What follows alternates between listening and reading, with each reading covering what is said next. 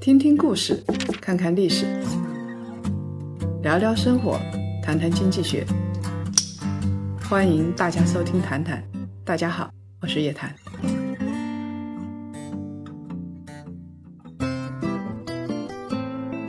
各位檀香，周五好，又到了我们一周一次的谈谈的时间了。今天这一期啊，加了一期，因为它比较特殊，我们要一起来聊一聊一家神奇的公司，历经了四十年的风风雨雨，穿越过了周期的老牌企业。它是从广东惠州的一家小小的磁带厂起步的，一点点做到了全国家喻户晓的电弧大王，然后又布局了彩电行业，成为知名的热销品牌。后来又经过国际化的阵痛，为跨国并购交过很多学费，还出现了战略转型失误，把自己逼入了绝境。神奇的是，这家企业的创始人他有一种老鹰一样的能力，磨掉爪子，涅槃重生。他总是可以在危急的时刻化险为夷，找到一条对的道路。通过产业链的向上升级、产品服务质量的提升和技术路线的突破，最后实现了涅槃重生。这家企业就是 TCL，这家企业的掌门人就是李东生。现在啊，TCL 已经形成智能终端、半导体显示、半导体光伏和半导体材料三大核心产业群，坐拥全球化的。供应链布局，穿过牛熊周期不断突破，TCL 成为中国制造转型升级的一个典范。它从低端走向高端，从基础加工赚差价到走向国际舞台，最终掌握了一些核心科技和定价权，形成了独特的技术护城河。故事要从一盘小小的磁带开始。TCL 的前身是成立于一九八一年的 TTK 电器。当时中国是短缺经济，什么都缺的，磁带业务一上市就供不应求。很快，TTK 就赚到了第一桶金。李东生呢，作为当时的大学毕业生，主动选择前往企业，得到了主管的赏识。他从车间技术员做到了主任。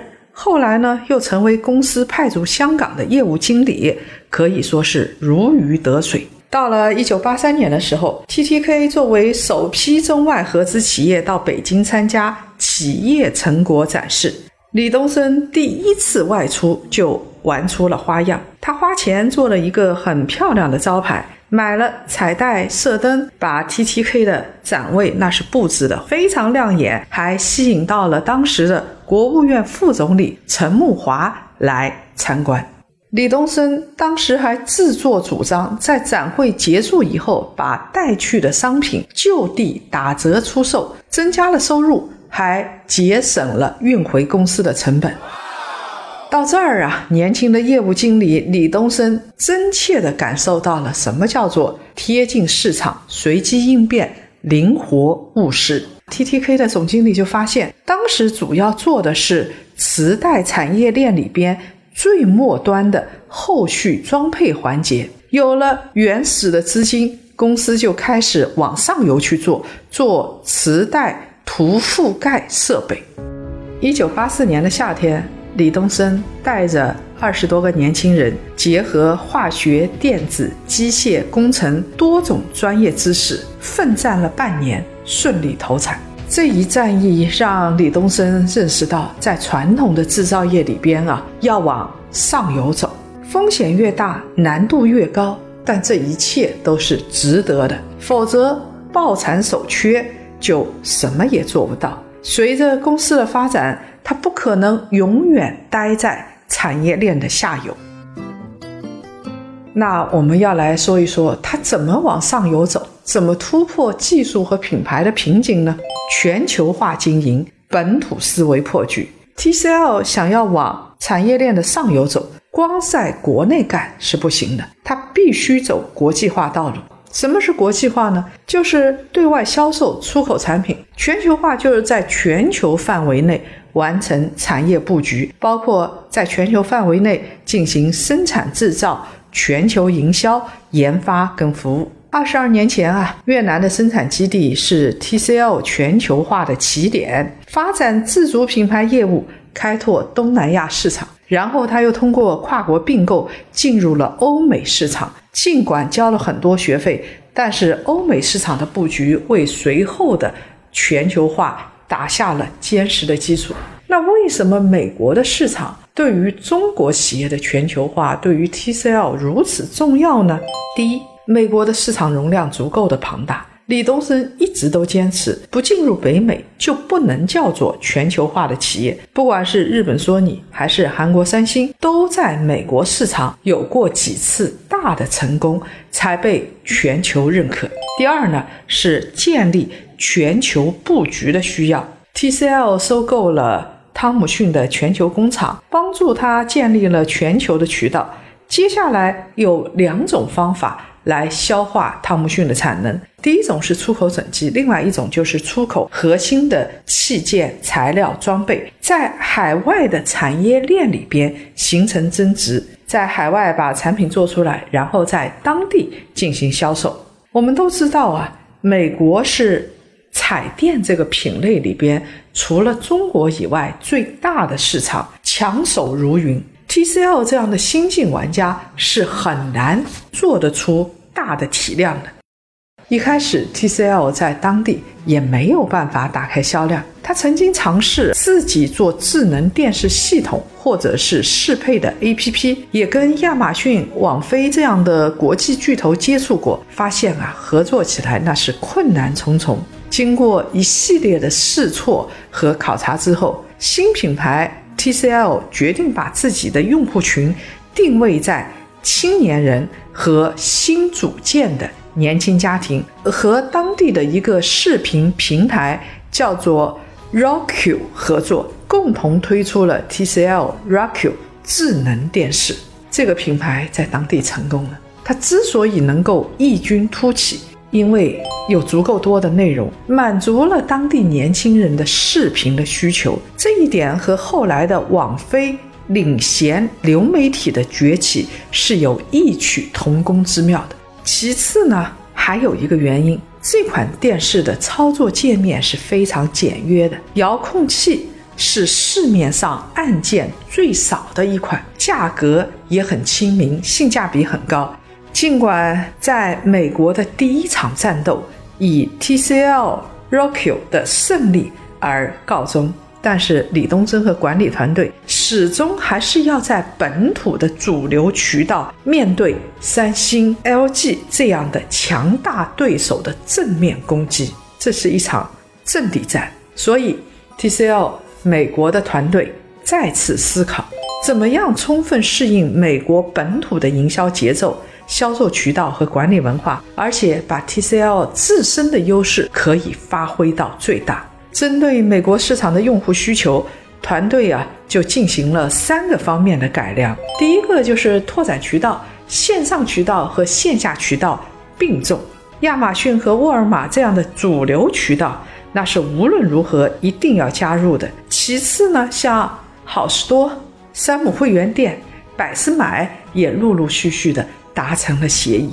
有了这样的销售渠道之后，它必须要有自己的差异化产品。作为一款性价比非常高的电视，TCL 彩电的画质和它的易用的程度已经被市场验证、被市场接受。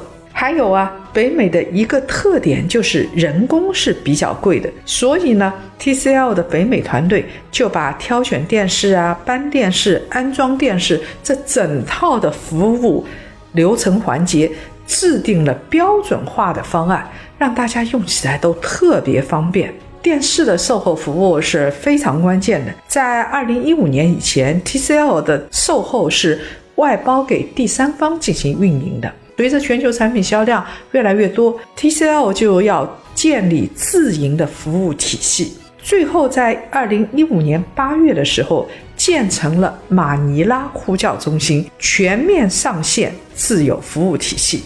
二零一五年年底，TCL 在美国销售了一百零一万台。到了二零一七年啊，TCL 彩电就入驻了塔吉特、好事多、亚马逊、山姆会员店、百思买和沃尔玛这六大主流的美国销售渠道。从二零一九年开始，TCL 在美国又经历了关税的打压。美国把进口美国彩电的关税增加了百分之七点五，空调这些家电的关税增加了百分之二十。那 TCL 怎么办呢？他们的成本优势越来越少了。所以他们增加了在墨西哥工厂的产能，快速的加建第二个工厂，优化北美市场的产业供应链布局，通过优化渠道和产品结构来增加收益，对冲成本。这个战略也获得了非常良好的结果。二零二零年，北美 TCL 彩电的销量同比增长了百分之二十五点四，达到了八百一十八万台，在美国的市占率从第三名提高到了。第二名，他们在美国市场从零开始，一步步的跻身成为主流。看起来是营销和渠道攻城拔寨，背后还有一股重要的推动力，那就是技术。技术是有自身的迭代周期的，在技术发展的过程当中，会经历长期的亏损和企业的阵痛。二零零九年，李东生带领 TCL 创立。华星光电从根本上支持彩电品牌从性价比的优势转向技术优势。那这场技术领域的提升，跟国际化、全球化一样，也是一场豪赌，斥资二百四十五亿的豪赌。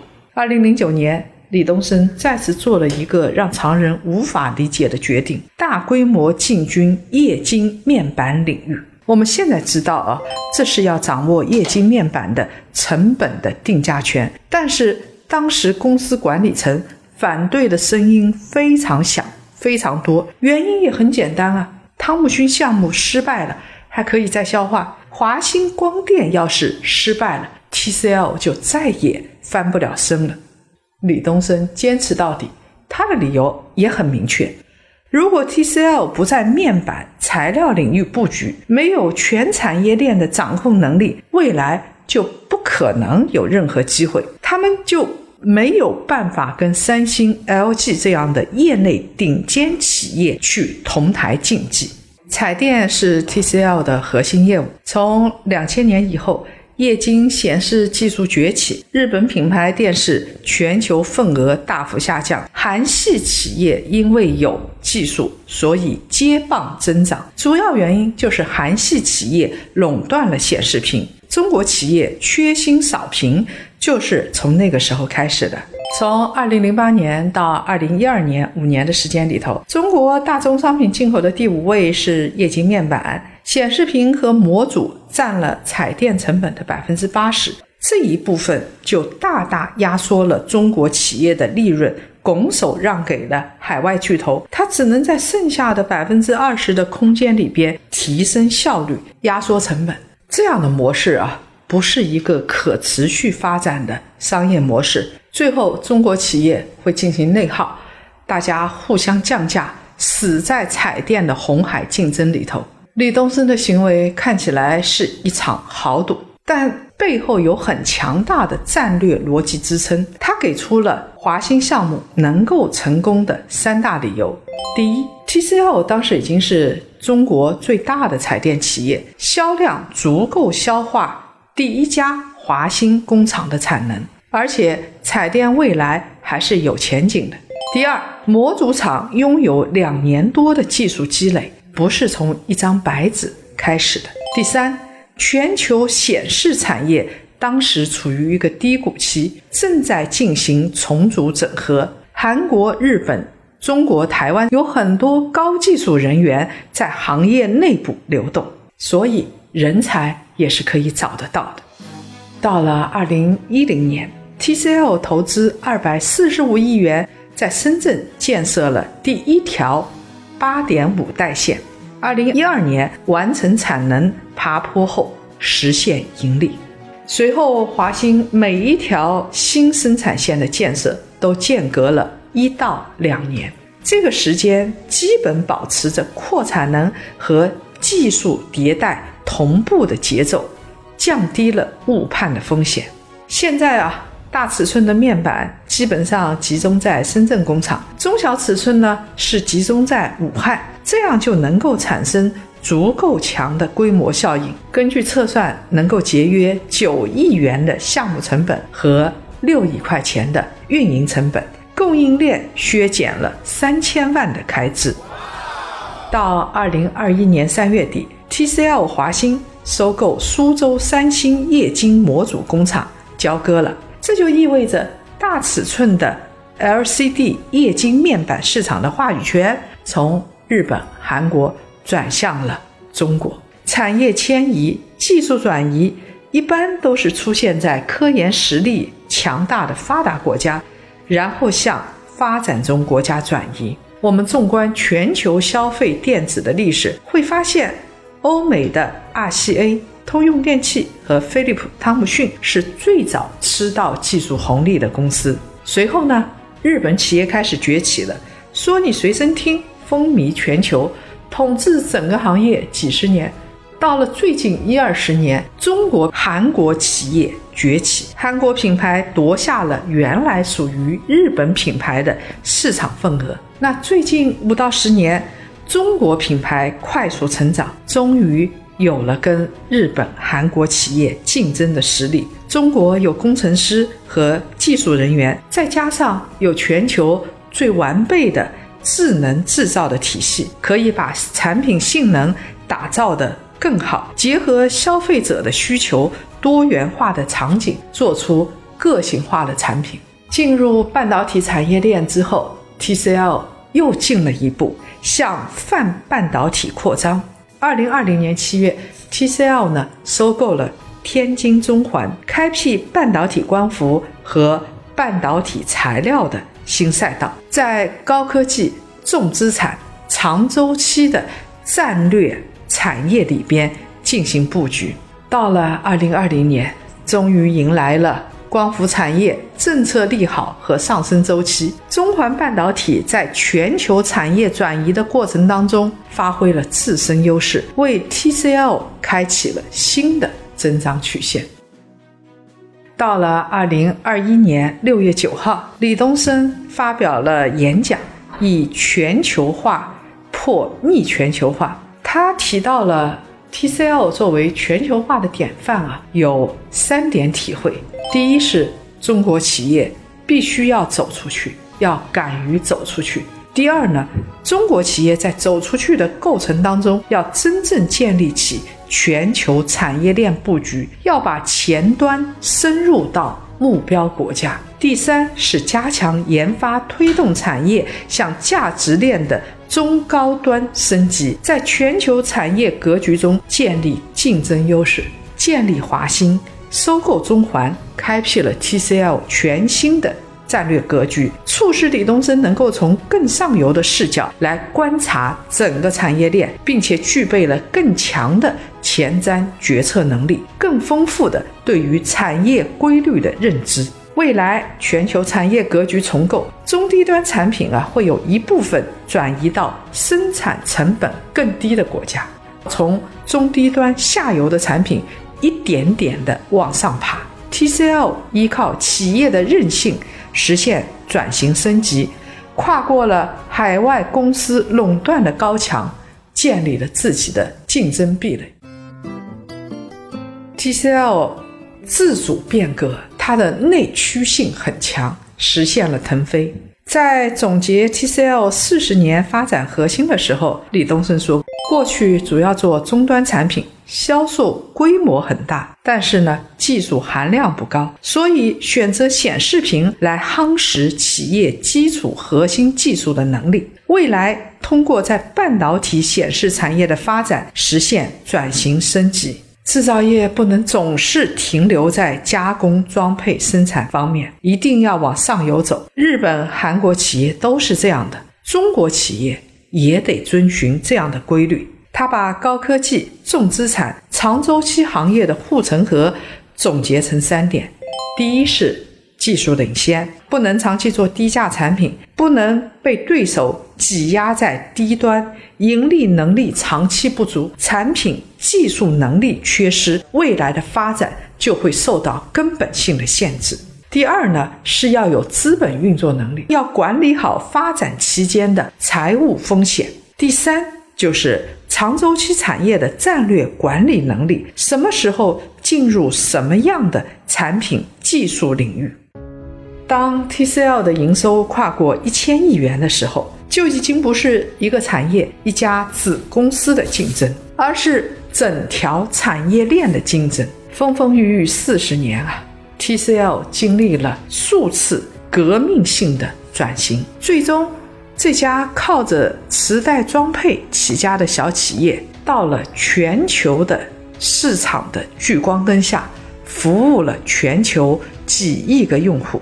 九月份，中信出版社出版了一本书，叫做《万物生生：TCL 赶为四十年（一九八一到二零二一）》，详细的记录了 TCL 四十年的成长变革历程。这本书记录了 TCL 很多的发展过程中的细节，是中国改革开放过程当中一个典型的中国制造企业的成长进化史。也是老一辈的企业家带领蜕变后的中国新一代企业，一步步的拿回了定价权、主导权、市场份额。中国制造业在这些年的磨难发展里头，从贫瘠的状态起步，追赶，并且奔跑在世界舞台上。曾经的惠州 TTK。从全球产业链最底端的三来一补、模仿与微创新，再到掌握核心技术，最终大举进军半导体显示行业，杀入了无人区。李东生他还非常推崇曾国藩，他认为曾国藩的伟大之处，很重要的一个方面就是自律、自省、坚韧。只要自己不垮，别人很难打垮你。当时跟 TCL 一样在市场驰骋、非常知名的长虹、熊猫这些家电企业已经逐步的陨落，跟李东生齐名的倪润峰、黄鸿升这些人鲜少闻名于江湖，李东生却率领着 TCL 在家电行业的混战中脱颖而出，在遭遇重创之后，又演绎了一幕现实版的重生大戏。历经山海大浪而不倒。我们相信，下一个世代能够站在中国制造前沿的，一定是这些乘风破浪、坚毅不拔、具有变革精神的企业。正如亨利·福特所说：“我们已经取得的进步，足以使人振奋；但与未来我们将拥有的一切相比，今天的一切都微不足道。”这句话。要献给正在奋战中的企业和他们的掌门人，让我们多一些耐心，多一些鼓励。